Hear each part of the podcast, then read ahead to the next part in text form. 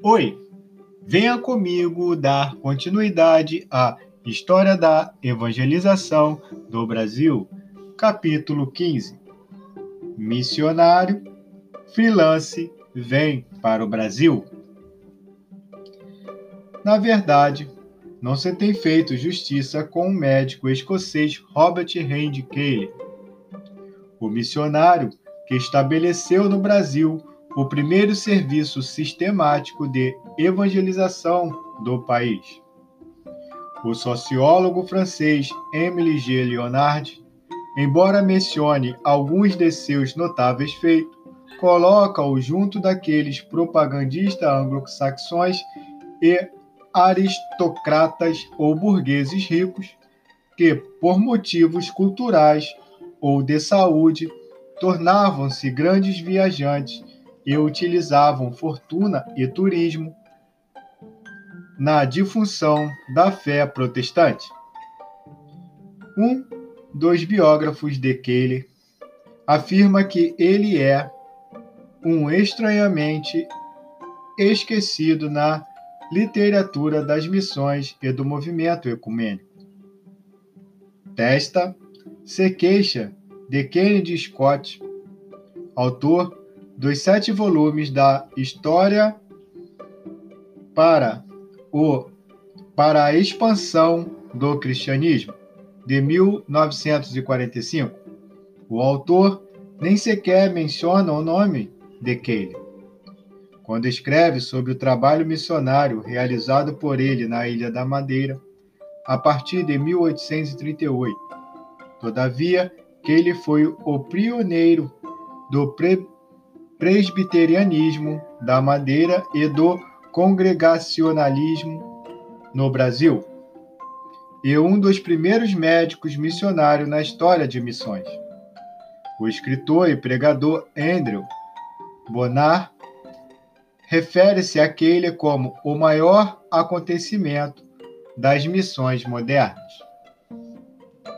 Formado em medicina e cirurgia na Universidade de Glasgow, Keiler submeteu-se aos exames requeridos para exercer a profissão em Portugal e seus domínios em 1839, um ano depois de chegar a Funchal, uma vez no Brasil, a partir de 1855. Repetiu todo o processo para realizar a sua posição de médico e cirurgião. Aos 51 anos, tornou-se membro da Royal College em Edimburgo, em sua terra natal em 1860. Ajudou a debelar a epidemia de cólera que aconteceu em Petrópolis em, mil, em novembro de 1855 e a epidemia da febre amarela no Rio de Janeiro em julho de 1858. Emile Leonardi tem razão ao se referir à situação econômica de Kelly. Tanto ele como a sua segunda esposa pertencia a famílias abastardas da Escócia. Quando Kelly veio para o Brasil, alugou a casa do embaixador americano em Petrópolis. Tinha duas camareiras alemães e um jardineiro português. Privilégios incomuns para um missionário. Por causa de seu nível cultural e econômico, Kelly pôde alcançar com o evangelho a elite brasileira.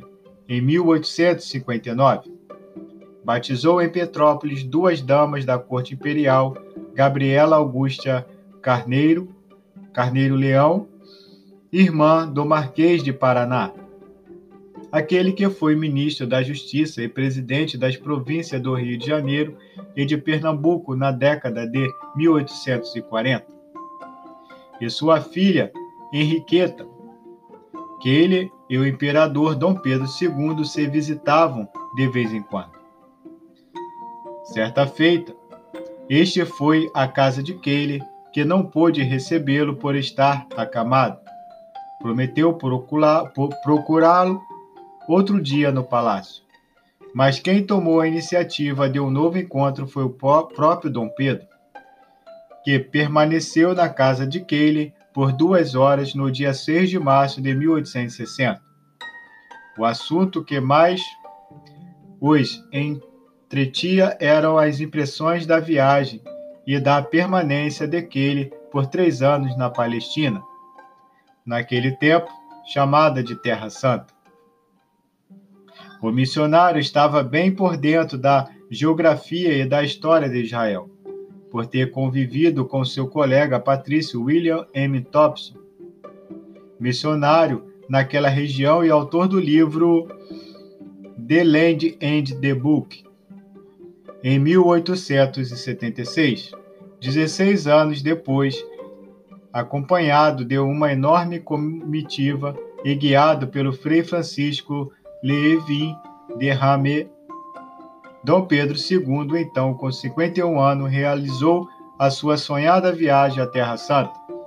Seu diário, repleto de notas esclarecedoras, foi publicado em 1999 pelo autor e em história hebraica Reuven Feigold. Apesar desse relacionamento com os poderosos e os nobres, e os de nobre nascimento de seu século, que ele soube se relacionar muito bem com os pobres e dar-lhe assistência médica e espiritual. No atendimento médico, apresentava contas elevadas aos ricos, para afastá-los e então sobrar tempo livre para cuidar dos pobres. Em Funchal, abriu um hospital de 12 leitos, que inclui serviço de clínica, farmácia inteiramente gratuitas para a população necessitada. Como a maioria dos madeirenses era analfabeto, que ele fundou a escola em vários pontos da ilha, estimulando o princípio de que cada novo alfabetizado deveria alfabetizar outros. Mais de 2.500 pessoas passaram por essas escolas. Continuo a partir de amanhã o capítulo 15. Te espero lá. Até mais!